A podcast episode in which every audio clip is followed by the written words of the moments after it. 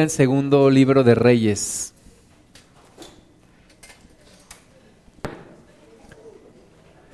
Segundo libro de Reyes en el capítulo 6.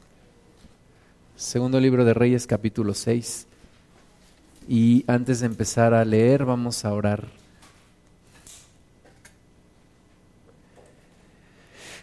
Señor Jesús, gracias por estar aquí con nosotros. Gracias Señor porque tu Espíritu mora en nosotros, con nosotros.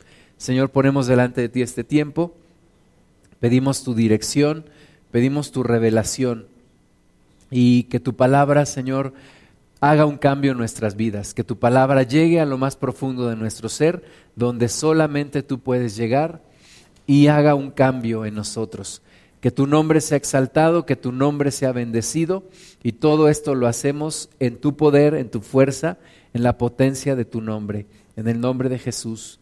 Amén. Segundo libro de Reyes capítulo 6 versículo 24 nos narra un hecho en, el, en la historia del pueblo de Dios, del pueblo, del pueblo de Israel, del, del reino de Israel. Recuerda que ya había dos, eh, dos reinos, ya estaban separados, lo que era Judá y lo que era Israel. Y entonces aquí nos dice en Segundo de Reyes 6, 24, después de esto aconteció que Ben-Hadad, rey de Siria, reunió todo su ejército y subió y sitió a Samaria. entonces era lo que hacían los, los reyes para conquistar otra ciudad era sitiar la ciudad hasta que la ciudad se rindiera. Entonces el rey de Siria, con todo su ejército, va y pone sitio a Samaria, que era la capital del reino de Israel. Y hubo gran hambre en Samaria a consecuencia de aquel sitio, tanto que la cabeza de un asno se vendía por 80 piezas de plata. Fíjate, fue tal la, la pobreza, la crisis a causa de este sitio, porque pues no podía entrar nadie ni salir nadie, y entonces se fueron quedando sin comida, sin alimentos, sin agua, ¿verdad? Sin todo lo necesario para vivir, y llega el momento que dice aquí que se vende una cabeza de asno por 80 piezas de plata. O sea, había una gran escasez en, esa, en ese lugar. Y la cuarta parte de un cap de estiércol de palomas por cinco piezas de plata. O sea, empezaron incluso a comer el, la popó de las palomas, porque era tal la, la, la miseria, la escasez, la necesidad, pues que no tenían ya nada que comer. ¿Cuántos de ustedes estarían dispuestos a pagar cinco piezas de plata por un poquito de popó de pajarito. Era una, una situación crítica, ¿verdad?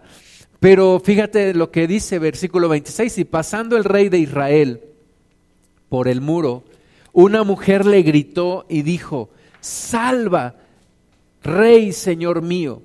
Y él dijo, si no te salva Jehová, ¿de dónde te puedo salvar yo? Del granero o del lagar. Y, le dijo el rey, ¿qué tienes?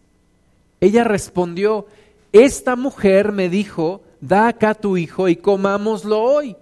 Y mañana comeremos el mío. Cocimos pues a mi hijo y lo comimos. El día siguiente yo le dije, da acá tu hijo y comámoslo. Mas ella ha escondido a su hijo. Cuando el rey oyó las palabras de aquella mujer, rasgó sus vestidos y pasó así por el muro, y el pueblo vio el cilicio que traía interiormente sobre su cuerpo. Ya incluso habían caído en el canibalismo, comiéndose a los niños. Qué situación tan más difícil, una verdadera crisis una situación muy difícil, una situación que ni tú ni yo quisiéramos pasar. Había gran problema en esta ciudad por el sitio del rey de Siria, en la ciudad de Samaria. Y entonces el rey se indigna y dice el versículo 31, así me haga Dios y aún me añada, si la cabeza de Eliseo, hijo de Safat, queda sobre él hoy. ¿Verdad? como muchas veces la gente le echa la culpa a Dios. Esto nos está pasando porque Dios es malo, porque Dios nos está castigando, porque no sé por qué. Pero le echan la culpa a Dios cuando que mucho de esto era consecuencia de la iniquidad del rey y de todo lo que se vivía en el pueblo de Israel. Pero es fácil la postura del rey, dice, yo voy a matar al profeta, voy a matar a Eliseo en este día. Y entonces versículo 32 dice, y Eliseo estaba sentado en su casa, y con él estaban sentados los ancianos, y el rey envió a él un hombre. Mas antes que el mensajero viniese a él, dijo a los ancianos, ¿no habéis visto cómo este hijo de homicida envía a cortarme la cabeza? Mirad pues, y cuando viniera el mensajero, cerrad la puerta e impedidle la entrada. Eh, dice la palabra de Dios que el Señor revela a sus profetas todo lo que ha de suceder. Y Eliseo estaba ya alerta porque sabía que lo quería matar el rey. Pero entonces dice, ¿no se oye tras él el ruido de los pasos de su amo? Aún estaba él hablando con ellos y he aquí el mensajero que descendía a él y dijo, ciertamente este mal de Jehová viene. ¿Para qué he de esperar más a Jehová? Dijo entonces Eliseo, oíd palabra de Jehová. Así dijo Jehová, mañana a estas horas valdrá el sea de flor de harina un ciclo y dos seas de cebada un ciclo a la puerta de Samaria. Eh, el profeta Eliseo eh, mm, recibe revelación del Señor, eh, Dios se compadece de su pueblo y Eliseo les dice algo que parece que parece imposible, que parece una locura. Eliseo les dice, mañana a estas horas valdrá el sea de flor de harina un ciclo y dos seas de cebada un ciclo a la puerta de Samaria. Cuando se estaban comiendo a los niños ese mismo día, cuando estaban pagando 80 piezas de plata por una cabeza de asno y cinco piezas de plata por un poquito de estiércol de palomas. Eliseo profetiza y dice, mañana, mañana valdrá esto una pequeña cantidad, habrá harina, habrá cebada, habrá comida para el pueblo. Y entonces versículo 2 dice, y un príncipe sobre cuyo brazo el rey se apoyaba, respondió al varón de Dios y dijo, si Jehová hiciese ahora ventanas en el cielo, ¿sería esto así? Y él dijo, he aquí, tú lo verás con tus ojos, mas no comerás de ello. O sea, este hombre incrédulo dice, eso es imposible, eso no va a suceder.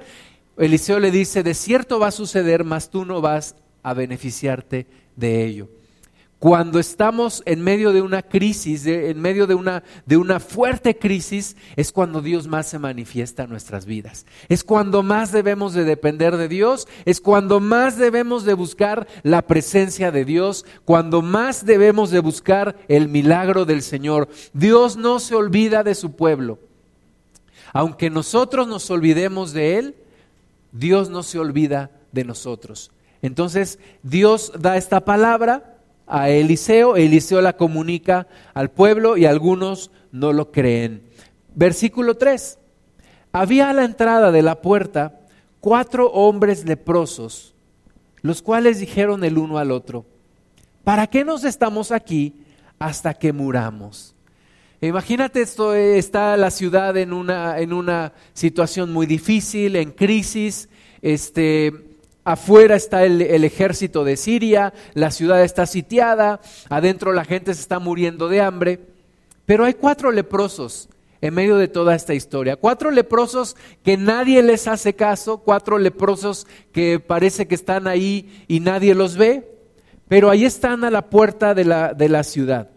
Y dicen, ¿para qué nos estamos aquí hasta que muramos? Versículo 4, si tratáramos de entrar en la ciudad por el hambre que hay en la ciudad, moriremos en ella. Y si nos quedamos aquí, también moriremos. Vamos pues ahora y pasemos al campamento de los sirios. Si ellos nos dieren la vida, viviremos. Y si nos dieren la muerte, moriremos. Hay una parte en nuestras vidas en donde Dios nos permite un poco de su luz. Y hay pensamientos y hay situaciones que aunque nosotros pensamos que se nos ocurrieron a nosotros, realmente Dios nos está hablando a nuestro corazón.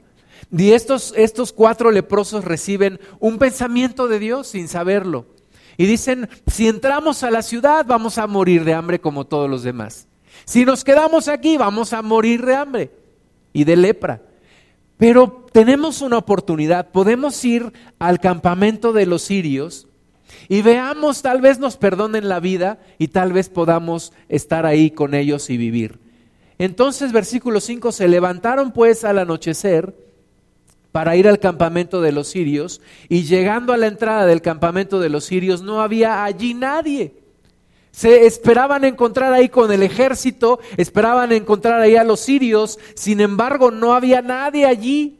Y entonces dice el versículo 6, porque Jehová había hecho que en el campamento de los sirios se oyese estruendo de carros, ruido de caballos y estrépito de gran ejército. Y se dijeron unos a otros, he aquí, el rey de Israel ha tomado a sueldo contra nosotros a los reyes de los Eteos y a los reyes de los egipcios para que vengan contra nosotros. Y así se levantaron y huyeron al anochecer, abandonando sus tiendas sus caballos, sus asnos y el campamento como estaba y habían huido para salvar sus vidas. ¿Has visto un milagro de Dios así en tu vida? Yo sí. Yo he visto milagros de Dios de donde yo digo, es imposible que pase algo, es imposible que yo salga bien de esto. Y Dios hace un milagro. Dios hace algo. Me acuerdo nada más por platicarte algo, había una hermanita, ya partió con el Señor, y esta hermanita necesitaba donadores de sangre y, me pidió a mí donar sangre. Yo he donado sangre eh, dos veces y una vez plaquetas, pero no es algo que me guste, no es algo que me agrade, no es algo de que yo me ofrezca a ser donador de sangre. Pero esa vez la hermana me lo pidió y pues yo no me pude negar. Dije, bueno, Señor, pues vamos a donar sangre. Y ahí voy todo resignado y todo nervioso. Era un sábado en la tarde. Voy aquí a, Pachuca, al hospital general, ahí en el banco de sangre. Y entonces hacen la, la, estábamos ahí un grupo de personas y nos dicen, bueno, quienes de ustedes hayan tenido hepatitis, se hayan drogado, hayan tenido relaciones sexuales con más de una persona, etcétera, etcétera, etcétera, pueden, pueden irse. No les vamos a permitir donar sangre. Y se salieron algunos. Yo dije, bueno, pues yo me quedo. Y entonces volvieron a hacer la invitación, quien alguno de ustedes tenga gripa, tenga diabetes, etcétera, etcétera, puede irse. Y entonces se salieron otros más. Yo dije, pues yo me tengo que quedar, Señor. Ni modo que diga mentiras y me vaya. Y entonces ya estaban ahí, estábamos unos poquitos ahí, y de repente nos dicen, eh, bueno, señoras y señores, les queremos decir que el banco de sangre tiene sangre en abundancia. Entonces, no les vamos a tomar sangre. Pasen, por favor, les vamos a sellar su documento para que lo lleven a su paciente. Yo dije, Señor, de verdad que tiene sentido del humor. Yo dije, esto, esto me hubiera pasado en una película, pero esto solamente es de ti. Dios hace cosas de, la nada, ¿verdad? Dios hace, cambia la situación en un instante. Y en un instante estos, estos, estos guerreros sirios salieron huyendo porque escucharon ruido y dijeron, los, los de Israel han tomado a, a, sueldo a los egipcios y vienen contra nosotros. Y se fueron y dejaron todo allí. Y los cuatro leprosos dijeron, este es nuestro día. Este es nuestro día. Dice el versículo 8, cuando los leprosos llegaron a la entrada del campamento, entraron en una tienda y comieron y bebieron y tomaron de allí plata y oro y vestidos y fueron y lo escondieron y vueltos entraron en otra tienda y de allí tomaron y fueron y lo escondieron. Imagínate estos cuatro leprosos estaban dándose la comida de su, de su, de su vida, ¿verdad? Entraban en una tienda, sacaban cosas, entraban en otra, comían quesito, comían cecina, comían tortillitas, entraban en todos los lugares, se ponían los vestidos, los, las estas, ¿cómo se llaman? los tapetes, eh, se me fue el nombre, todo lo que traían las riquezas, el oro, la plata, las monedas, las joyas, estaban vueltos locos. Pero entonces, de nuevo, parece que a alguien se le ocurrió algo, pero Dios estaba hablando a uno de ellos. Versículo 9. Luego se dijeron el uno al otro, no estamos haciendo bien, no estamos haciendo bien. Hoy es día de buena nueva y nosotros callamos. Y si esperamos hasta el amanecer, nos alcanzará nuestra maldad. Ellos dicen, miren, nosotros somos cuatro leprosos en medio de una gran bendición. Pero allá, de donde venimos, hay una ciudad que se muere de hambre. Escuchamos de una señora que se comió el bebé de otra. Escuchamos de, los, de las cabezas de, de asno que se vendían en 80 piezas de plata. La gente está comiendo estiércol de paloma y nosotros aquí estamos tomando de una tienda, tomando de la otra, escondiendo riquezas. Dijeron, esto no está bien.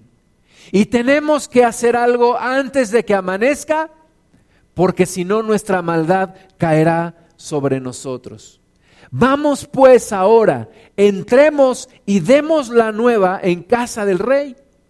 Vinieron pues y gritaron a los guardas de la puerta de la ciudad y les declararon diciendo, nosotros fuimos al campamento de los sirios y he aquí que no había allí nadie, ni voz de hombre, sino caballos atados, asnos bien atados y el campamento intacto. Los porteros gritaron y lo anunciaron dentro en el palacio del rey y se levantó el rey de noche y dijo a sus siervos, yo os declararé lo que nos han hecho los sirios. Ellos saben que tenemos hambre y han salido de las tiendas y se han escondido en el campo diciendo, cuando hayan salido de la ciudad los tomaremos vivos y entraremos en la ciudad. Esta semana que pasó aprovechamos eh, mi familia y yo el lunes para ir al, al Museo de Memoria y Tolerancia en la Ciudad de México se los recomiendo. Y la primera parte de ese museo y gran parte de ese museo habla del holocausto. Así se conoce a la matanza que hizo Hitler y los nazis de más de 6 millones de judíos y 5 millones de personas adicionalmente a estos 6 millones. Aniquilaron, mataron, primero los, los encerraron en guetos, en partes de ciudades en donde los, los confinaban y después los fueron sacando. A los primeros los sacaban haciéndoles creer que iban, que iban a, a otro lugar sin saber que los iban a matar. Y cuando tú ves las imágenes de, de gente súper, súper delgada, se les ven los huesos, los huesos ahí, literalmente la piel sobre los huesos. Y la mayoría de estas personas que estaban en los campos de concentración murieron, pero algunos, algunos todavía pudieron ver el ejército ruso o el ejército de los aliados, cómo entraron y cómo los liberaron. Fue un verdadero milagro. Hay sobrevivientes todavía de estos campos de concentración. Yo te, yo te pregunto, ¿cómo te imaginas que una persona reaccionaría? Cuando en medio de uno de estos campos de concentración ve el ejército ruso o el ejército de los aliados que viene a liberar, que viene a liberarte. ¿Cómo te pondrías? Te pondrías te pondrías feliz. Ahora, muchos de ellos murieron, aunque fueron liberados, muchos murieron, ¿por qué?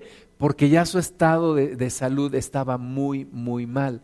Incluso algunos les empezaron a dar agua, les empezaron a dar pan y, por todo el tiempo que habían estado sin comer, muchos de ellos murieron, no pudieron asimilar la comida o, o el agua, murieron. Pero yo te pregunto, ¿cómo te hubieras sentido si tú estuvieras allí preso y de repente ves que alguien viene a liberarte?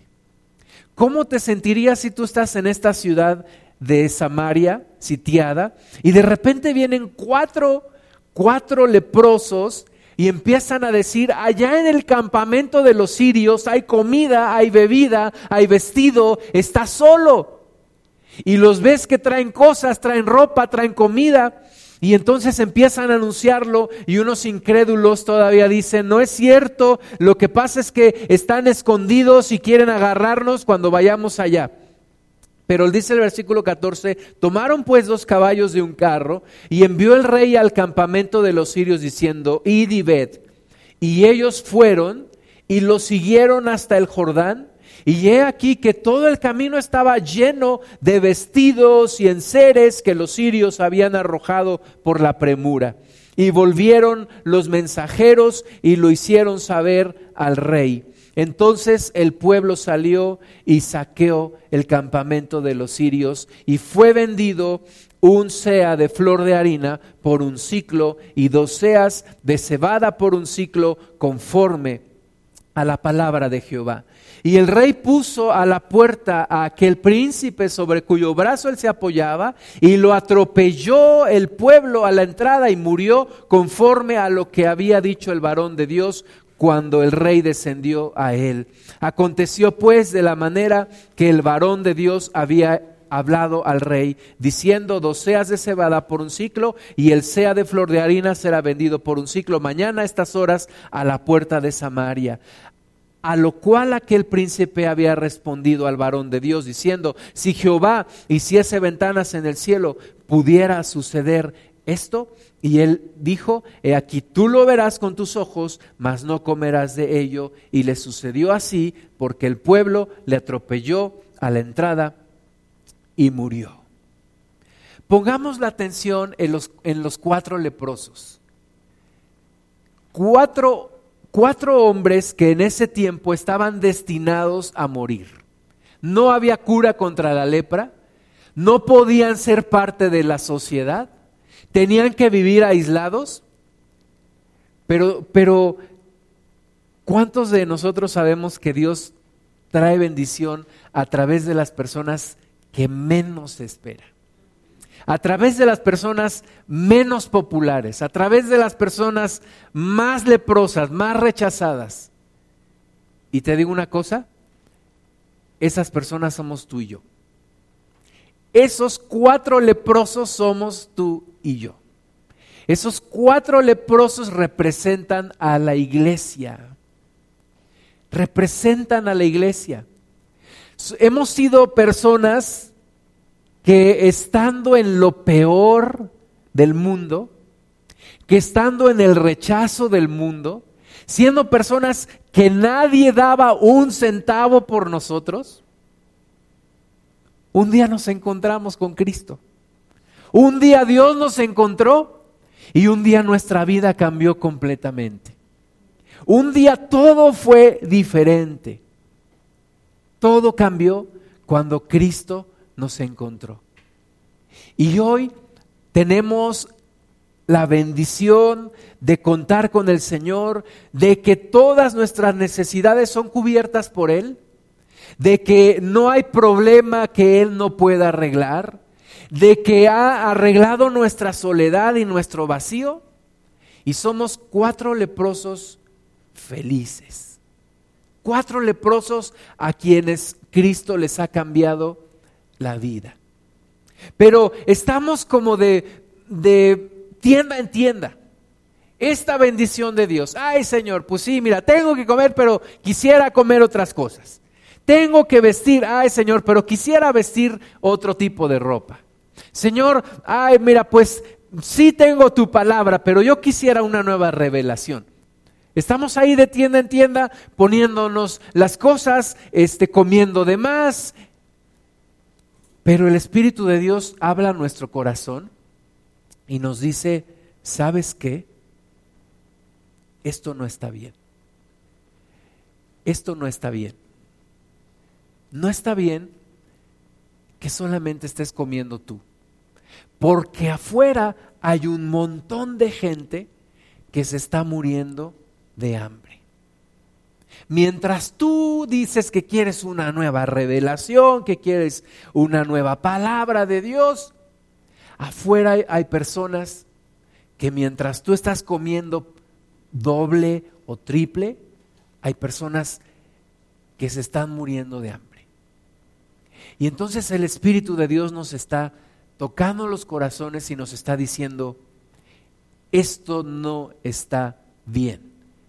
La iglesia ha dejado de compartir la palabra de Dios con la gente que se está muriendo, con la gente que no tiene esperanza, con la gente que no tiene una certeza de lo que va a pasar con su vida.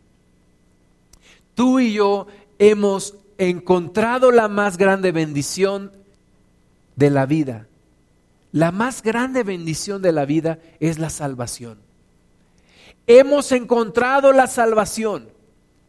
Yo te diría que no deberías estar preocupado o preocupada por, por lo demás. Yo sé que hay preocupaciones, yo sé que tenemos cosas pendientes, pero tu mayor problema, el mayor problema de tu vida, ya se solucionó. Es tu salvación. Ya tienes la salvación porque crees en Jesucristo. Porque dice la palabra de Dios que no es por obras, es por fe, para que nadie se gloríe. Entonces tu mayor problema ya está arreglado. Si tú mueres hoy, si tú o yo morimos hoy, sabemos a dónde vamos. Pero yo conozco un montón de gente que si murieran hoy, yo no sé a dónde van. Y de algunos estoy seguro que no van al cielo. Entonces, no es bueno, no está bien que mientras tú y yo sabemos el camino a la salvación, no se lo comuniquemos a un montón de gente que no sabe, que no ha escuchado y que necesita escuchar de Jesucristo. Somos como los cuatro leprosos que están comiendo y bebiendo, repartiendo las riquezas, escondiendo parte de la riqueza y que no queremos ir a hablarle a la gente que está allá afuera. Tenemos un montón de oportunidades, hermanas y hermanos, para compartir la palabra de Dios. Y tenemos que concentrarnos en eso en hablarle a las personas, porque no sabemos cuánto tiempo tendremos para hacerlo. No lo sabemos. Yo doy un curso en, en, línea a alumnos que viven en dos ciudades diferentes a esta. Y esta semana me mandaron a un curso a, a Querétaro, que es donde está como dos terceras partes de mis alumnos de este curso. Entonces, dije, bueno, voy a aprovechar para al final del día buscarlos y platicar con ellos, ver qué dudas tienen. Entonces les comuniqué que iba a estar ahí, nos pusimos de acuerdo, eh, nos quedamos de ver a las seis, eran seis y media, nadie llegaba, yo estaba ahí esperando. De repente llega uno y luego llegan otros dos. Y entonces nos ponemos ahí a resolver cosas, pero siempre sale el tema de Dios, siempre sale el tema de Dios. Y salió el tema de Dios. Y entonces uno de ellos me empieza a decir, que sabe, sabes qué, profe, que yo, que yo soy budista. Pero sabes qué, que mis papás son cristianos, pero se divorciaron. Y a mí me, me afectó muchísimo. Me dijo, yo tuve problemas de los cuales yo pensé que nunca iba a salir. Pero un día me dijo, estando en mi depresión, estando en, en una situación tan difícil para mí, abrí la Biblia y Dios me habló a través de la Biblia. Y dije, ¿por qué te apartaste de Dios? ¿Por qué te, por qué te vas al budismo? Otro de ellos me dijo, otro de ellos muy inquieto, siempre muy feliz, siempre está sonriendo, me dijo, profe, yo hacía mucho ejercicio, pero hace dos meses tuve que dejar todo. dije, ¿por qué? Dice, porque tengo ataques de epilepsia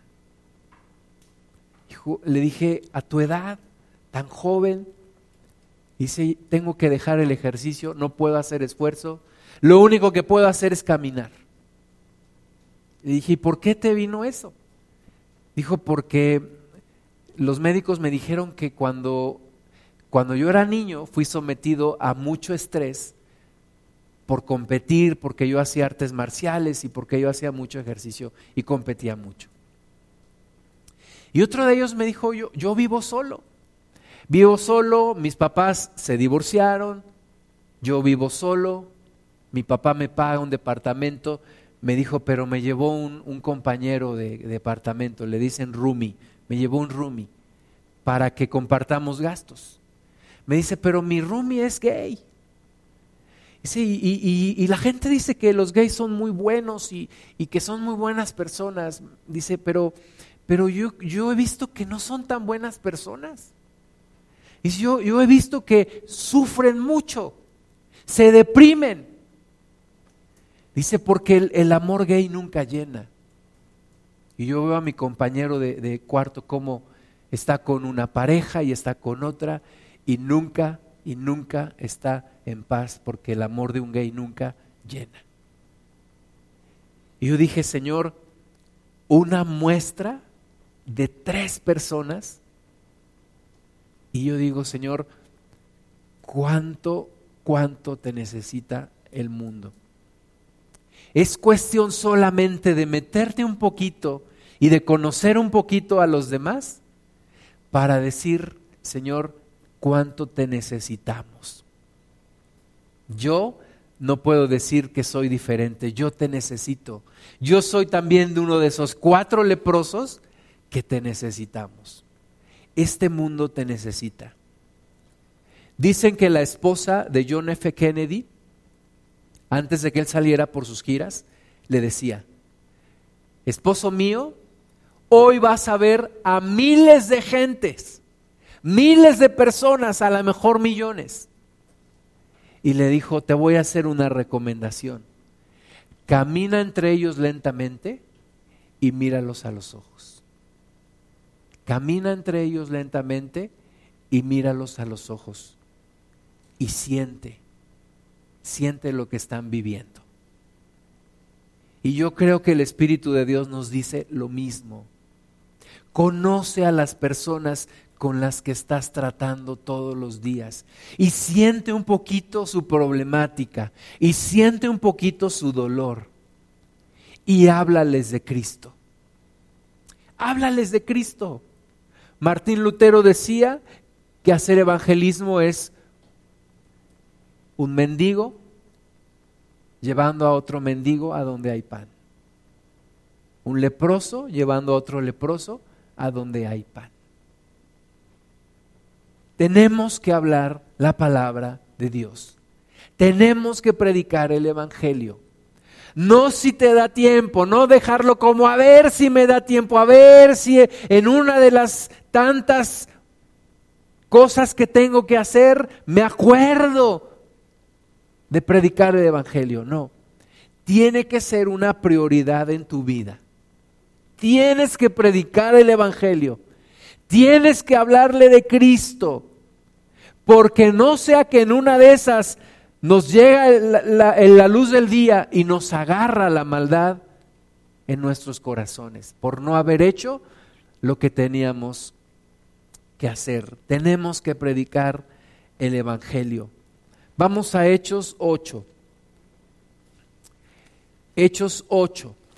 Los primeros cristianos hicieron del evangelismo una prioridad en sus vidas.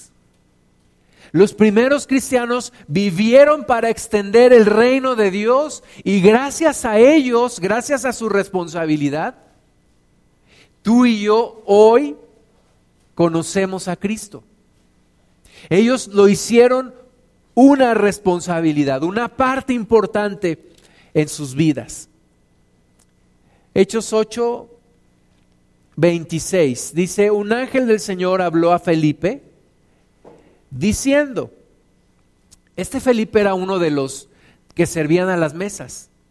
Entonces el Señor le habla a Felipe y le dice, levántate y ve al sur por el camino que desciende de Jerusalén a Gaza, el cual es desierto. Y Felipe obedece. Felipe dice, pues yo no sé para qué, pero la voz de Dios es clara y me dice que vaya a este lugar, pues yo voy a ir. Entonces él se levantó y fue. Y sucedió que un etíope eunuco, funcionario de Candace, reina de los etíopes, el cual estaba sobre todos sus tesoros y había venido a Jerusalén para adorar. Volvía sentado en su carro y leyendo al profeta Isaías, y el Espíritu dijo a Felipe, acércate y júntate a ese carro. Te digo una cosa que me sorprende mucho. Dios planea la salvación de cada persona. Dios planea la salvación de cada persona. Dios planeó tu salvación. Dios planeó tu salvación. El otro día nos estaba recordando David. Nos estábamos platicando de Christopher, no estábamos hablando mal de ti. Pero él nos estaba diciendo, ¿se acuerdan que un día salimos a evangelizar? Y, nos estaba diciendo David, yo fui con otra persona y entramos a la casa de Christopher y le hablamos del Evangelio. Dios planea la salvación de cada persona. Dios planeó tu salvación. No fue obra de la casualidad. Dios planeó perfectamente bien tu salvación. Así como la de este hombre que, Dios le dice a Felipe, vas a ir y vas a ir ese camino y ahí te vas a encontrar con, eh, con este hombre y cuando lo encuentra dice, acércate, acércate a él. Y entonces dice que estaba ahí en su carro leyendo al profeta Isaías y el Espíritu dijo a Felipe, acércate y júntate a ese carro. Acudiendo Felipe, le oyó que leía al profeta Isaías y dijo, pero ¿entiendes lo que lees? Él le dijo, ¿y cómo podré si alguno no me enseñare? Y rogó a Felipe que subiese y se sentara con él. El pasaje de la escritura que leía era este, como oveja a la muerte fue llevado y como cordero mudo delante del que lo trasquila, así no abrió su boca. En su humillación no se le hizo justicia, mas su generación, ¿quién la contará? Porque fue quitada de la tierra su vida. Respondiendo el eunuco dijo a Felipe, te ruego que me digas de quién dice el profeta esto, de sí mismo o de alguno otro. Entonces Felipe, abriendo su boca y comenzando desde esta escritura, le anunció el Evangelio de Jesús. Felipe dijo, de estas es de las que yo quiero. Este es mi mero mole. Nada más necesito que me den un poquito de entrada. Y entró. Y le empezó a predicar de Jesucristo. Una persona que tenía interés, una persona que Dios estaba hablando con, a ella, una persona que había ido a Jerusalén a adorar, pero que no tenía la salvación. Y nosotros tenemos que encontrar esas oportunidades que Dios nos da para hablarle a las personas. Vimos al hermano Wayne Myers esta semana y nos decía, hermano, perdemos tantas oportunidades de hablarle a la gente. Recibimos a, los, a un electricista o a un carpintero o a la persona que te ayuda en tu casa y no le damos ni siquiera un folleto. No le damos la oportunidad de conocer a Cristo como su Señor y su Salvador. Tenemos que aprovechar las oportunidades que Dios nos da. Platicaba yo con un grupo de jóvenes y al final se me acerca una chica y me dice, a mí se me acabó la vida el año pasado. Y le dije, ¿por qué? Dice, mi mamá murió de cáncer y se me acabó la vida. Y yo no tengo ganas de, de acercarme a Dios. Y dije, es que necesitas de Dios. Necesitas acercarte a Dios. Me dijo, mi mamá leía la Biblia. Mi mamá todas las personas que iban a verla les decía, ahora léeme ese, ese pasaje, ahora léeme este otro. Dijo, mi mamá en sus últimos días leyó la Biblia Y yo le dije, pues yo creo que, que Dios te estaba hablando a través de tu mamá. Tenemos que tomar oportunidades para predicar el Evangelio. A veces uno dice, pero, pero yo quién soy para, para hablarle a, a una persona. Yo quién soy, un leproso que se encontró con el pan. Un leproso que se encontró con las riquezas. Un perdido que se encontró con Cristo y que ahora tiene algo de qué hablar. Tiene algo de qué hablar. Tengo algo de qué hablar porque conozco a Jesús. Si no, no tendría nada de qué hablar.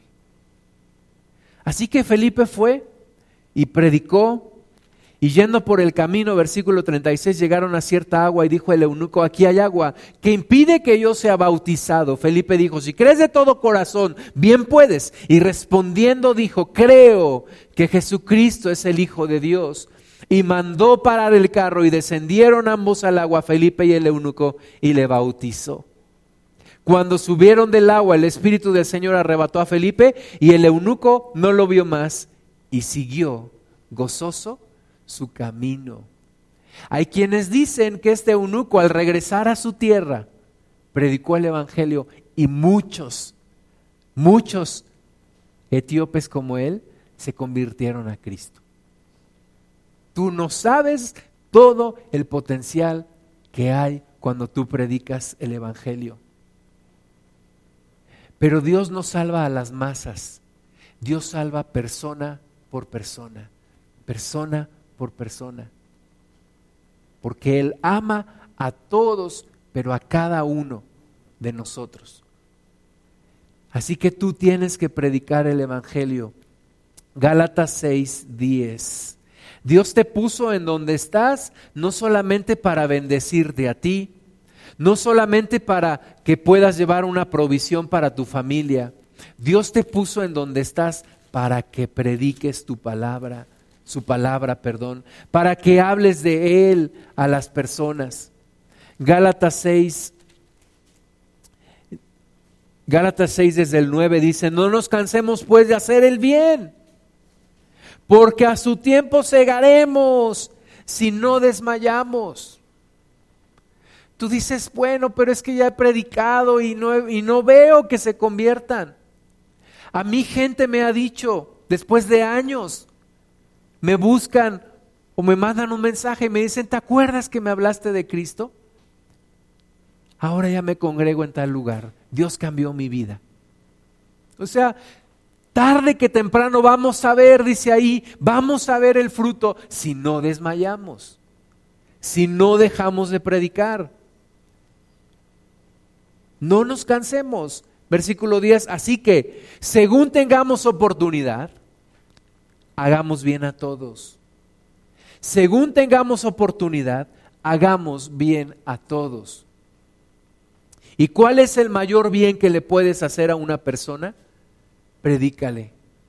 Enséñale el camino de la salvación. Enséñale a Jesucristo. Preséntale a Jesucristo.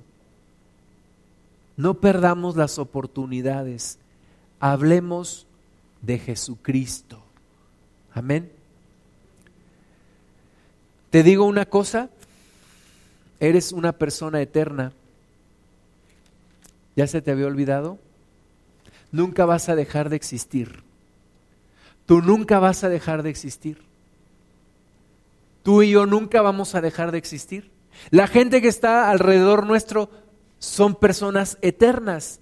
Nunca van a dejar de existir. Aunque en esta tierra nuestro cuerpo se, descomponga cuando muramos, no dejaremos de existir. Eclesiastés 3:11 dice, todo lo hizo hermoso en su tiempo y ha puesto eternidad en el corazón de ellos sin que alcance el hombre a entender la obra que ha hecho Dios desde el principio hasta el fin. Dice que Dios ha puesto eternidad en nuestro corazón sin que nosotros alcancemos a entenderlo. Pensamos que vamos a vivir siempre en esta tierra. Mentira. Es mentira. La vida en esta tierra es corta y es insegura. Somos muy frágiles, demasiado frágiles. el diablo nos sembró una, una mentira. El diablo le dijo a Eva, no morirán. Y hoy en día nos seguimos creyendo esa mentira, no moriremos. Sin embargo, un día vamos a morir. Todos, todos nosotros, un día vamos a morir. Primero Dios, que sea dentro de muchos días, pero un día vamos a morir. Y ese día no se acaba la vida. Ese día empieza una nueva forma de vida en la eternidad. Muchos de nosotros necesitamos pensar más en esto porque no pensamos en esto. Bueno, si ni siquiera pensamos en nuestro retiro, menos pensamos en la eternidad. Y tenemos que pensar más en esto.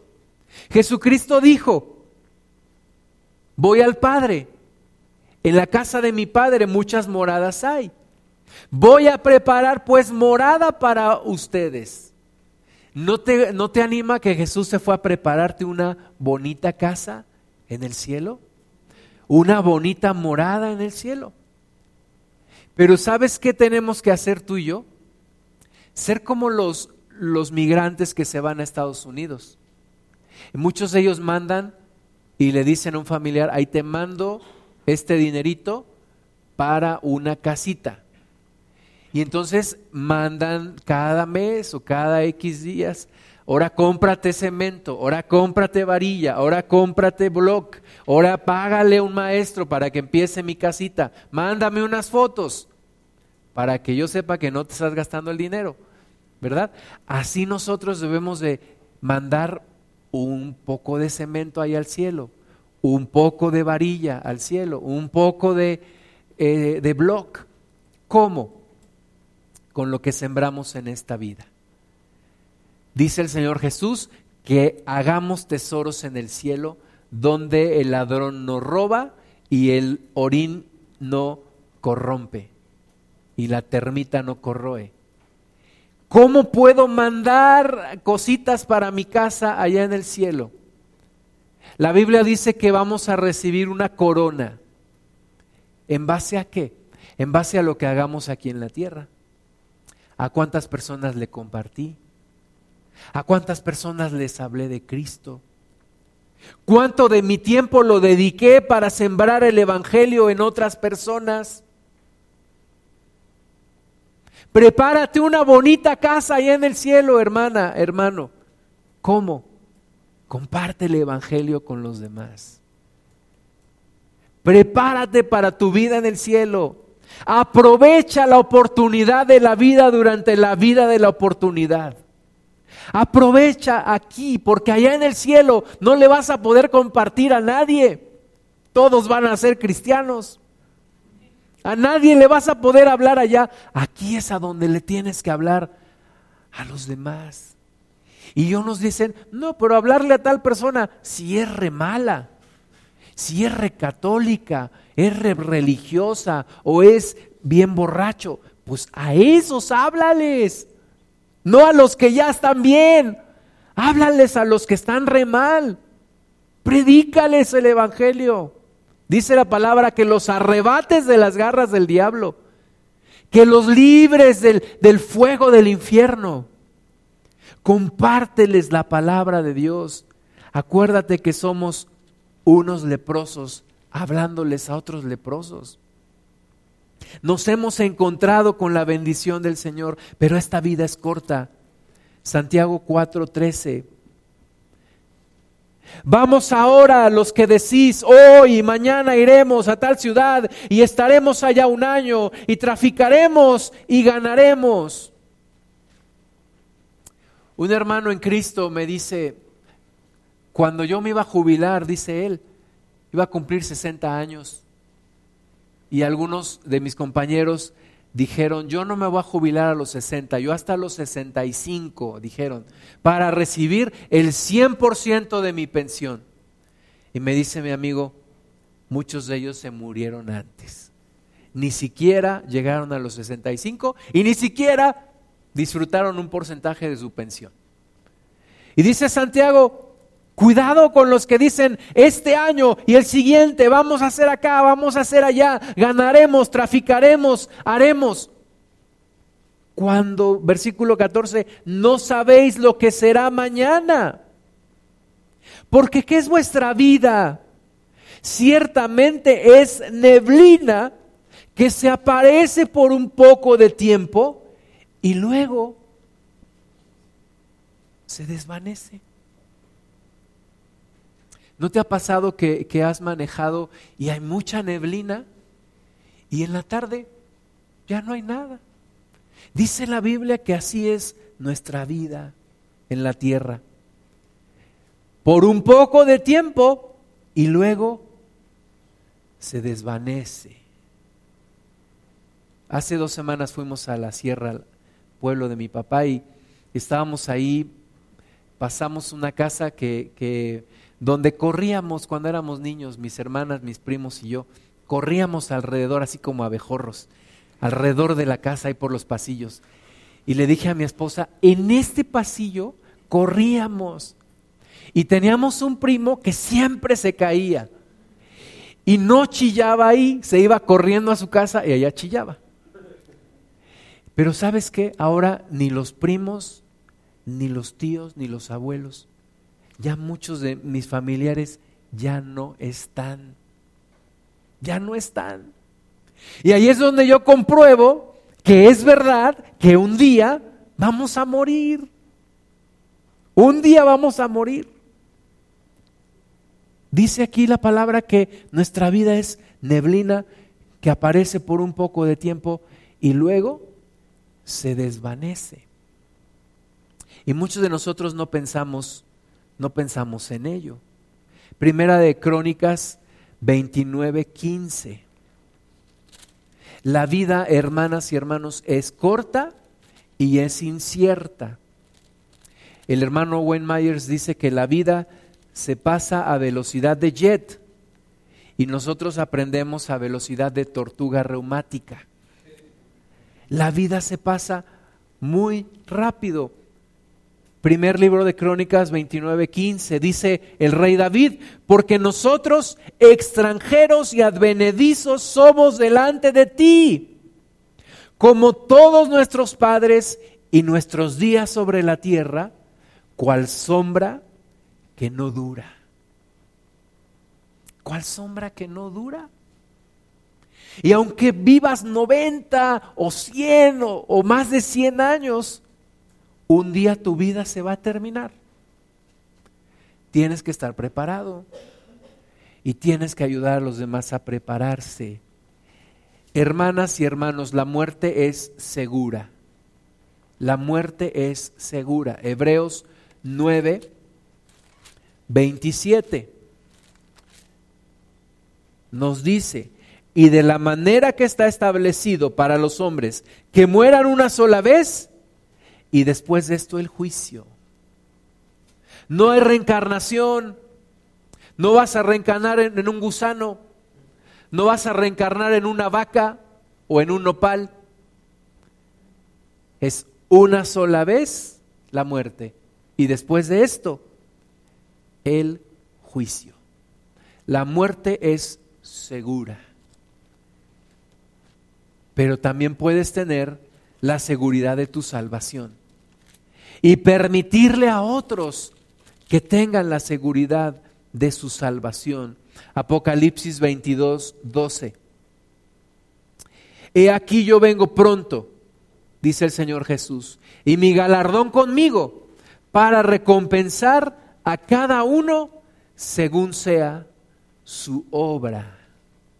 No importa que la gente no lo crea, Jesucristo viene y viene pronto y con él su galardón para recompensar a cada uno según su obra. Y tú dices, bueno, no dice la Biblia que es por fe. Sí, pero dice Santiago que la fe trae obras. Y una fe sin obras está muerta. Así que es una realidad. Es una realidad. Hay una eternidad. Hay una eternidad.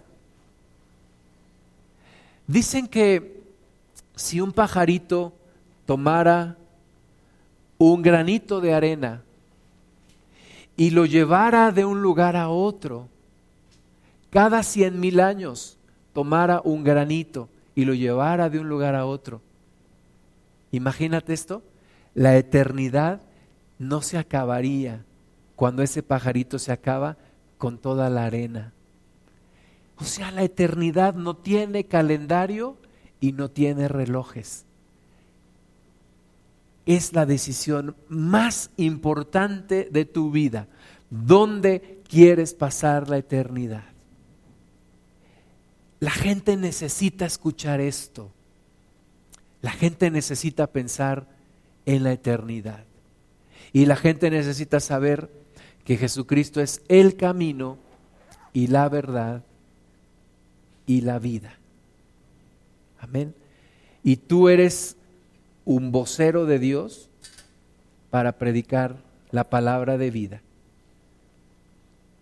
No hay cosa más importante en tu vida que hablarle a otro de Cristo, a tus familiares, a tus vecinos, a tus amigos, a tus compañeros de trabajo, a la gente con, la que te encuentras todos los días. Predícale el Evangelio, háblale de Cristo. ¿Me pueden poner pausa en la grabación, por favor? Vamos a ver un video